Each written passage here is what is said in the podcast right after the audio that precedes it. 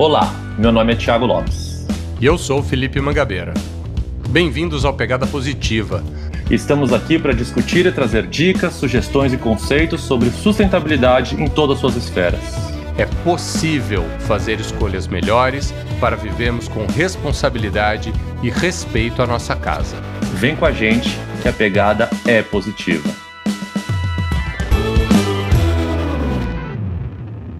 Olá, queridos ouvintes. Meu nome é Tiago Lopes e esse é o nosso Pegadinha. Esse episódio tem o apoio da Bravo GRC, uma consultoria em tecnologia para governança, risco e compliance, além de ESG.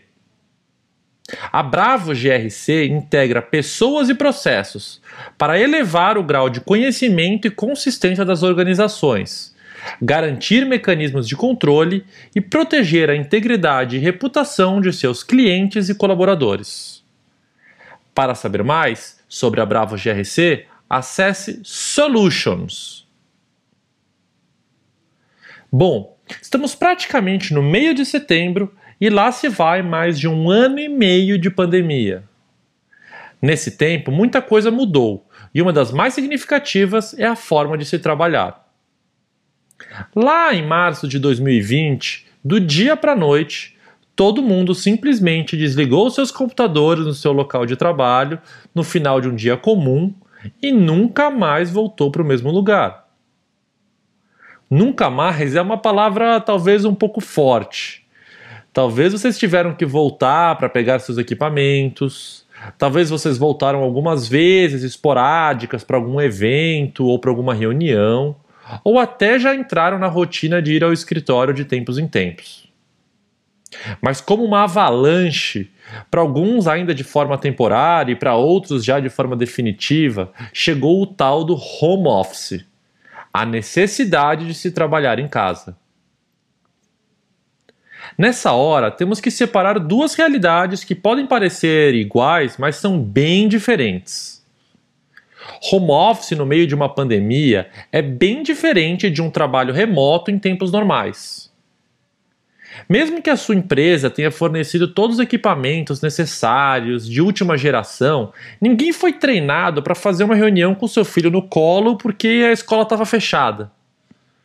É claro que esse foi só um exemplo de como algo emergencial é bem diferente de um momento planejado e programado.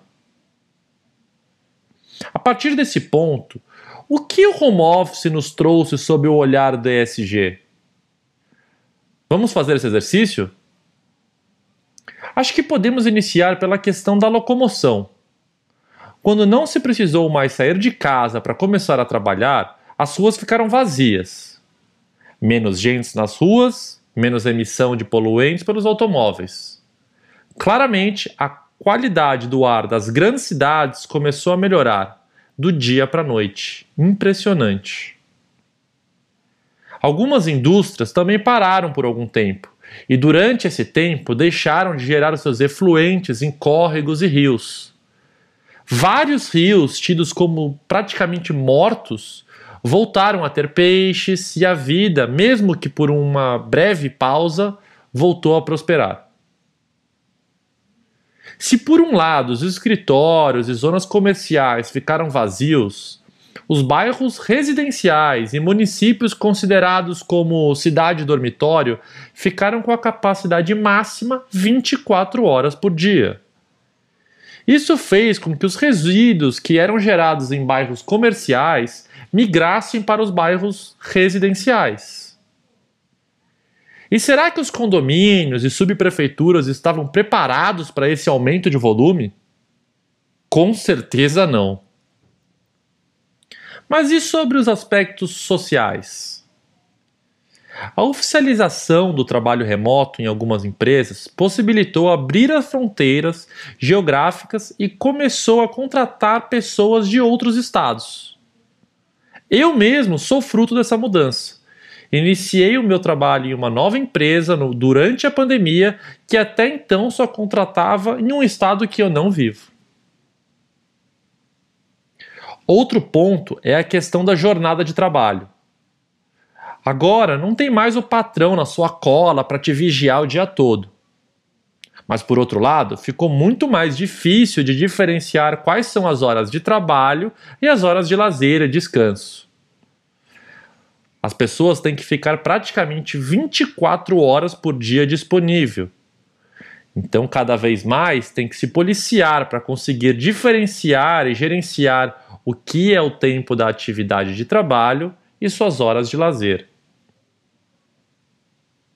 Sobre a governança, muitos aspectos ainda estão evoluindo. Começamos a utilizar a internet de casa, dos bares, dos restaurantes, sem saber nada sobre a segurança mesmo dessa rede. Também muitos começaram a utilizar os seus computadores, que até então ficava sempre só no escritório, para seus afazeres pessoais, como pagar contas, acessar sites e outras coisas. Bom, nessa história toda de pandemia, ainda não há o certo e errado para todas as questões. Mas quem quiser partir do home office para a oficialização de trabalho remoto, deve sim pensar em todos esses pontos. E não só nesses pontos, pois claro que não conseguimos falar de tudo. Muitos obstáculos e oportunidades ainda estão para aparecer principalmente na questão mental e psicológica dos colaboradores. E não é porque a gente falou que eles são menos importantes. Eles existem e são importantíssimos. Toda mudança drástica tem um impacto sobre o olhar de ESG, seja ele negativo ou positivo. Espero que vocês tenham gostado dessa reflexão de hoje. Meu nome é Thiago Lopes e esse foi mais um Pegadinha. Siga o nosso canal, é de graça e estamos nas principais plataformas de podcast. Compartilhe com seus amigos e não se esqueça: vem com a gente que a pegada é positiva.